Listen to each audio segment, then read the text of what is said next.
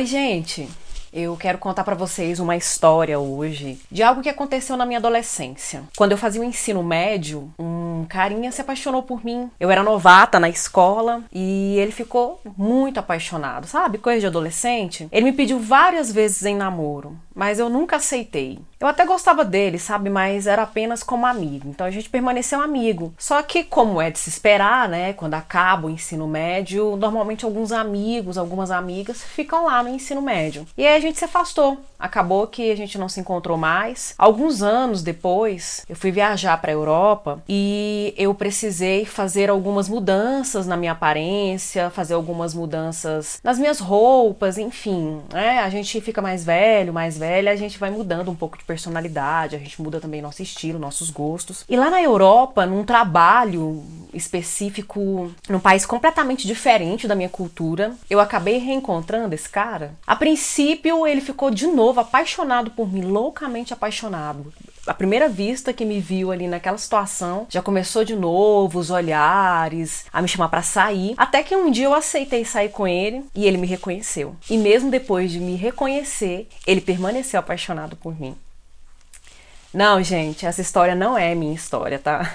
Ainda nem fui à Europa. Gostaria de ir, quero ir, espero ter a oportunidade de ir, mas ainda não aconteceu. Não, não sou, não fui esse tipo de garota que no ensino médio abalava os corações, não. Essa história é de Lili e Ricardito desse livro do Vargas Llosa. Travessuras da Menina Má. Então é nesse livro que a gente vai ver essa história, uh, uma história muito conturbada, uma história de amor muito às avessas desse casal que enfrenta idas e vindas em diferentes locais, em diferentes contextos. Mas antes disso, eu acho que convém falar um pouco do Vargas Llosa, porque é a primeira obra dele da qual falo aqui no canal.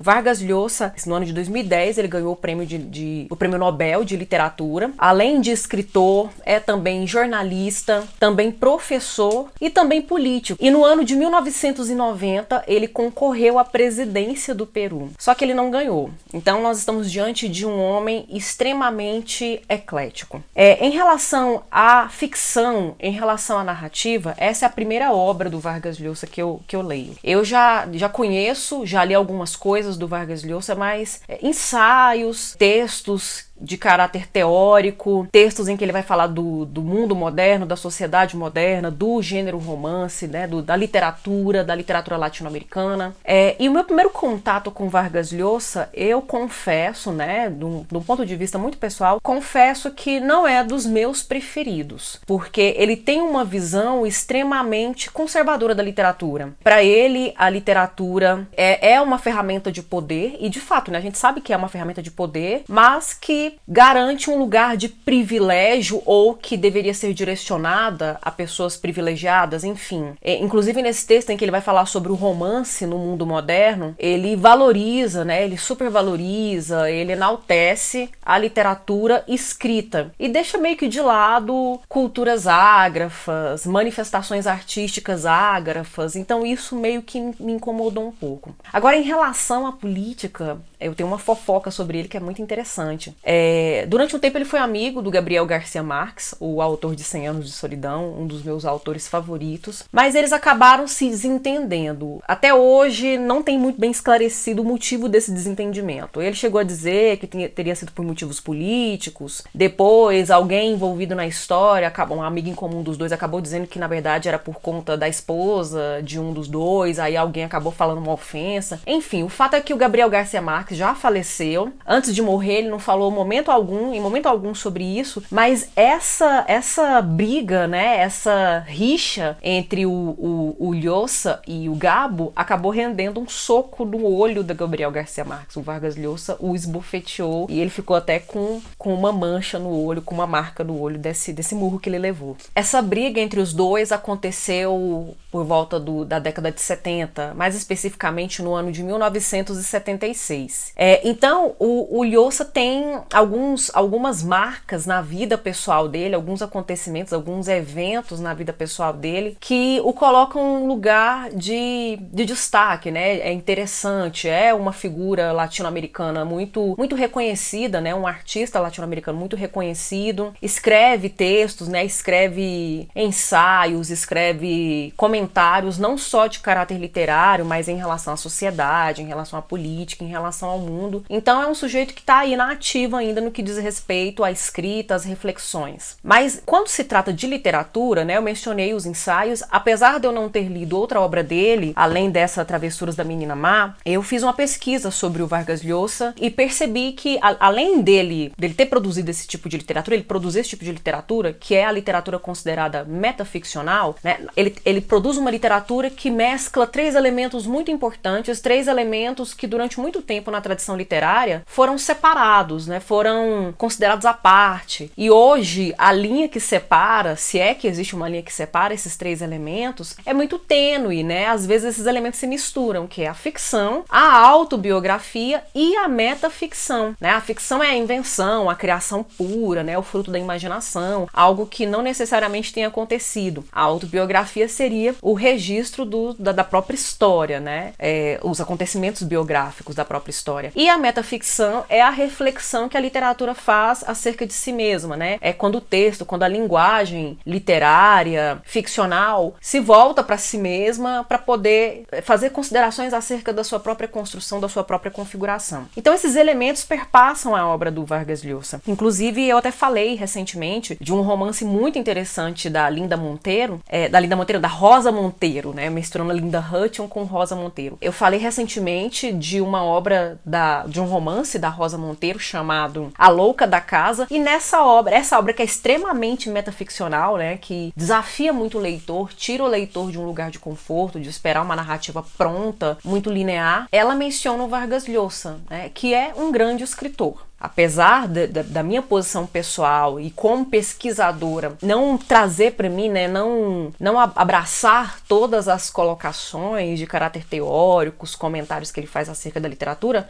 é, é um, um, brilhante escritor. Né? Sua, sua linguagem, seu texto, sua narrativa nos envolve de um jeito muito peculiar, que é o que acontece aqui em Travessuras da Menina Má, e que foi o que aconteceu comigo. Eu tive uma experiência muito curiosa com essa obra, porque a princípio eu fiquei muito instigada a ler, né? Né? De, de, saber, né? A gente tem aqui atrás qual é a verdadeira face do amor. Aí a gente tem um, um, um resumo, um apanhado geral, né? Do que acontece, dessa história de amor, uma história de amor muito, muito fora do convencional, né? É, a gente vê uma outra faceta do amor, que é uma faceta que a gente não costuma idealizar, né? Totalmente sem idealizações. Então eu fiquei muito curiosa para ver, mas à medida que eu ia além da narrativa, é, eu fui ficando muito incomodada por conta das personagens, né? Os personagens protagonistas é o Ricardo, Sobocúrcio, Chilenita, ou a Lily, ou a menina má, né? Que ela, ela aparece na obra, ela se apresenta e ela é referida na obra de várias formas, é muito camaleônica. São personagens irritantes, são personagens que incomodam mesmo. Eles são extremos, né? Ela é,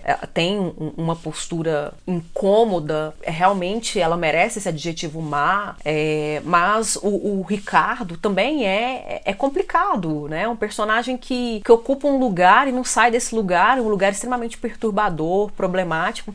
E o que, que é mais complicado aqui? É que ele é o narrador da história, né? Ele é o próprio narrador da obra. É, então, o que, que a gente tem? Nós temos um personagem que é apaixonado, um protagonista que é apaixonado por por uma moça que não retribui, não é recíproca a ele, é, usa e abusa dele, porque as idas e vindas desse casal acontecem pelo menos umas cinco vezes. Eles se desencontram e reencontram cinco vezes, e nessas cinco vezes ele sempre está perdidamente apaixonado por ela, fazendo literalmente aquilo que a gente chama de papel de trouxa. E ela sempre zombando dele, usando ele para satisfazer-se, para proteger-se. É, ele era sempre o, a emergência dela. Mas o que, que acontece? A gente tem essa personagem extremamente irritante, sádica talvez, mas ela é construída a partir do olhar desse narrador, que é o Ricardo. Né? A gente não tem em momento algum ela falando. É, me lembrou muito Dom Casmurro do Machado de Assis, né? Porque lá em Dom Casmurro a gente tem a narrativa do Bento Santiago. Capitu, hora nenhuma, fala. Em momento algum é dada a ela voz para poder se manifestar, se explicar, é, se expressar, né? E a mesma coisa acontece aqui, né? A chilenita, a Lili, em momento algum fala. Quem fala o tempo todo é o Ricardo. E há momentos em que o Ricardo tem suaves notas de ironia, né? É, é quando a gente está acostumado a ler, a problematizar narradores personagens, a gente sabe que narrador personagem não é 100% confiável, porque ele tá puxando sardinha pro lado dele, a gente fica com o pé atrás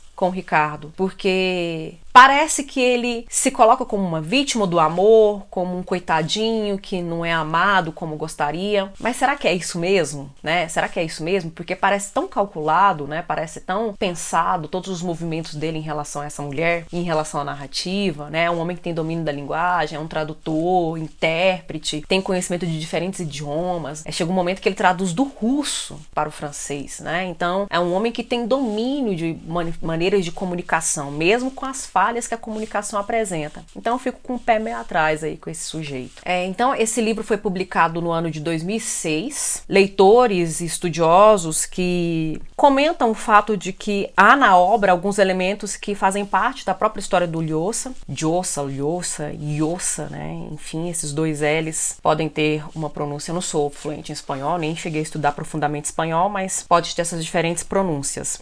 Aqui a gente tem, então, essa história de amor, né? É uma história de amor, é, mas não é uma história de amor idealizada, não é uma, uma, história de amor fofa, não é uma história de amor bonita, muito pelo contrário, é irritante, meio que incomoda às vezes a gente, a gente fica com a sensação de que até que ponto a gente pode chamar aquilo de amor, a partir de que momento aquilo vira uma doença, vira uma obsessão. É, lembra, inclusive, uma obra de, do, do, do, grande inimigo de, de Vargas Llosa, né? O Gabo, que é O Amor nos Tempos do cólera, uh, porque o Ricardo fica apaixonado pela chilenita por quatro décadas, um pouco mais de quatro décadas, né? Mais de 40 anos. Simplesmente ele não prossegue com a vida dele, ele não, não se casa, né, com outra mulher, com outras mulheres. Fica sempre nesse amor, fixo nesse amor, como o Florentino Ariza é lá no Amor dos, nos Tempos do Cólera pela Firmina Daza, né? Ele fica um pouco mais, né? Ele fica, chega a ficar cinco décadas, fica um pouco mais. Mas é esse amor que, embora ele se acaba assim, ele se envolve, né? Tem namoro namoricos, tem flertes, tem tentativas de relacionamentos com outras mulheres, mas a coisa acaba não indo para frente porque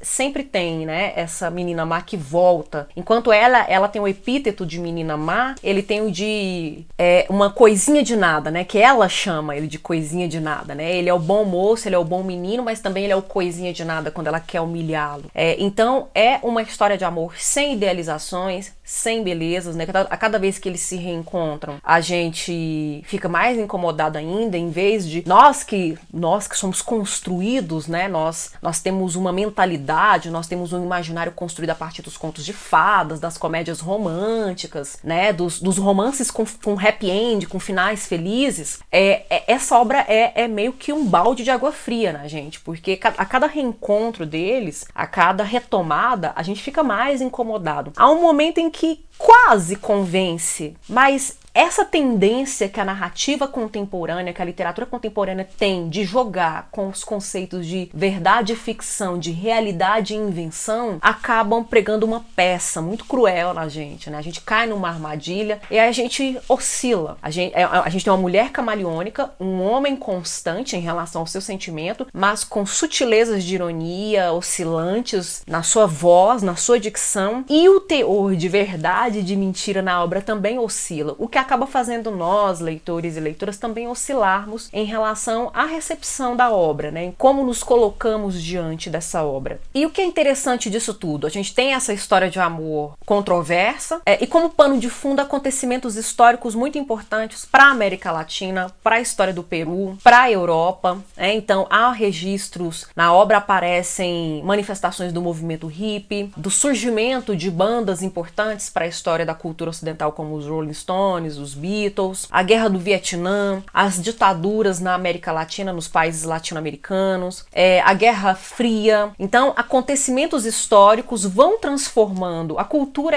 europeia e automaticamente também vai transformando essas personagens. Inclusive, acontece um fenômeno importante com o Ricardito, né, que é também outra forma de se referir a ele na obra. Ele era do Peru, ele vivia no Peru, a Lily também era peruana, os dois eram peruanos. O sonho dele na vida, ele é uma coisa bem pequeno burguês. É, é, o sonho dele era morar em Paris, os dois grandes sonhos da vida dele, morar em Paris e se casar com a chilenita. E o primeiro sonho ele consegue realizar, porque ele já vai cedo morar em Paris, muito inteligente, muita facilidade de aprender línguas estrangeiras, e aí ele se torna fluente em diversas línguas, vai trabalhar nas Nações Unidas, por exemplo, né, como tradutor, intérprete, é, traduzindo diferentes idiomas, circula Europa e Ásia, vai para diferentes países, né, Inglaterra, França, Japão, enfim, diversos países, mas ele não se sente é, pertencente a lugar algum né? Aquele lugar de pertencimento acabou para ele, porque ele foi muito jovem, saiu muito jovem do Peru. O Peru passa por diversas transformações políticas, sociais, e quando ele volta ao Peru já mais velho, ele não se sente mais tão peruano assim. Mas o mesmo acontece na Europa, né? Na Itália, na França, na Inglaterra. Ele não se sente pertencente a nenhum desses lugares. Então ele é sempre uma figura estrangeira. Ele é sempre esse sujeito expatriado, que é um, um, um sentimento muito, muito típico, né? Do sujeito, do indivíduo moderno, do indivíduo contemporâneo, por conta mesmo de um estranhamento com o mundo todo, né? E não só com a sua pátria, não só com a sua cultura, não só com a sua nação, mas com, com todo um conceito de mundo, de coletividade. Afinal de contas, nós estamos falando de um tempo, de um momento em que reina, em que impera a individualidade, a fragmentação, as várias formas de cisão do sujeito com a sociedade, com o mundo, consigo mesmo, enfim, com suas raízes. E a, a mais, mais estrangeira ainda, porque a cada local, por cada local que ela passa, é como se ela adquirisse essa nova nacionalidade, mas ela sequer consegue se comunicar. Ela sequer consegue falar um inglês que seria uma, um, um, um idioma mais comercial nesses diferentes países, né? Então, ao mesmo tempo que ela parece se adequar muito bem à, à realidade do país em que ela está vivendo, da cultura que ela está vivendo, lá no fundo não é assim que funciona, né? Ela ainda é deslocada, ela está ainda ali fora, né? Da, da, daquele, daquele círculo, daquele daquele grupo. Então, no final das contas, a gente tem uma história de amor controversa, né? É uma história de amor nada romântica, nada idealizada, inclusive é, em diversos momentos o, o, nosso narrador protagonista faz referências a uma importante obra do Flaubert, Gustave Flaubert, o famoso autor de Madame Bovary, mas não é só a essa obra que ele faz referência, ele faz referência à obra Educação Sentimental, cujo título parece apontar mesmo para um mapeamento, né, para uma formação baseada no sentimento, baseada no amor, baseada na manifestação da paixão, né, da expressão das emoções. Mas se a gente levar em consideração que o Flaubert foi um autor que esteve inserido numa mentalidade contrária às idealizações e aos subjetivismos, aos excessos românticos, a gente tem, na verdade, uma grande ironia em relação a essa ideia de formação pelo sentimento, de formação sentimental, de evolução do sujeito, do indivíduo, da pessoa, a partir dos seus sentimentos, a partir das suas experiências de vida. Muito pelo contrário, o que a gente tem aqui é, é, é uma espécie de decadência dessas personagens, né? Ele, à medida que os anos vão passando, as décadas décadas vão passando, como é de se esperar, uh, o tempo pesa sobre seus corpos, eles envelhecem, mas eles vão passando por mutilações não só físicas, perdas físicas, mas também perdas de personalidade, perdas da sua própria individualidade, né? Há, há lacunas que se abrem mais, né? Que se escancaram mais, há feridas que se abrem mais e deixam mais decadente a personalidade deles. Então, a mutilação, essa evolução às avessas pela, pela qual eles passam, né? Tanto o Ricardo quanto a Lily, é baseada numa decadência não só do corpo, mas da personalidade, da alma, dos sentimentos. É como se eles fossem envelhecendo e ficando com uma, um certo quê de perversidade diante das possibilidades afetivas diante do mundo. E tudo isso permeado por reflexões metalinguísticas, por considerações de caráter teórico crítico acerca do fazer literário, acerca do trabalho com a palavra, acerca da comunicação, acerca da linguagem, né, dos idiomas, da tradução né? Há, há, vários momentos aqui em que os comentários sobre a tradução, sobre como a tradução muitas vezes recria, e a gente meio que tem também um, um narrador recriando, não de maneira íntegra, os, os, os, eventos, né? Os acontecimentos envolvendo essa história de amor dele. É, isso tudo meio que funciona como está em paralelo, em paralelismo, né? Ao mesmo tempo que há uma problematização da tradução, há uma problematização da linguagem fictícia para tentar remontar, recontar os eventos acontecidos. Né? Então, isso é muito interessante. Então, no final das contas, é uma leitura, eu, eu diria que um tanto quanto instigante, envolvente, mas também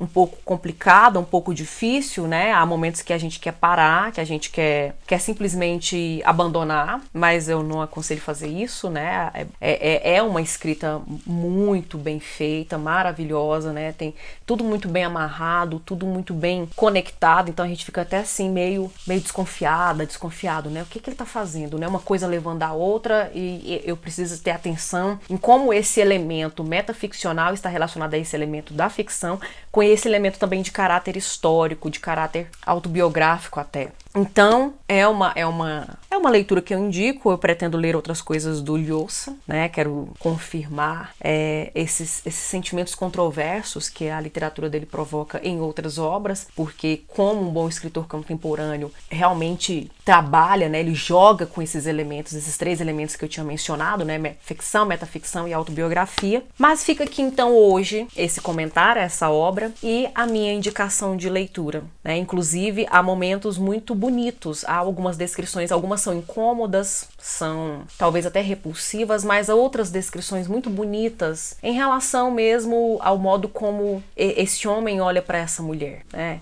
Depois que você entende que existem posições e que essas posições elas ficam oscilando dentro da obra, há momentos em que certas cenas ficam muito repugnantes, mas outras cenas ficam muito bonitas e até quentes, envolventes, calientes, digamos assim, tá? Espero que vocês gostem dessa desse comentário, espero que gostem da obra depois que tiverem lido ou se já tiverem lido, compartilhem comigo suas suas impressões, suas experiências, porque isso aqui eu acho realmente uma obra controversa. Eu vou ficando por aqui até nosso próximo encontro.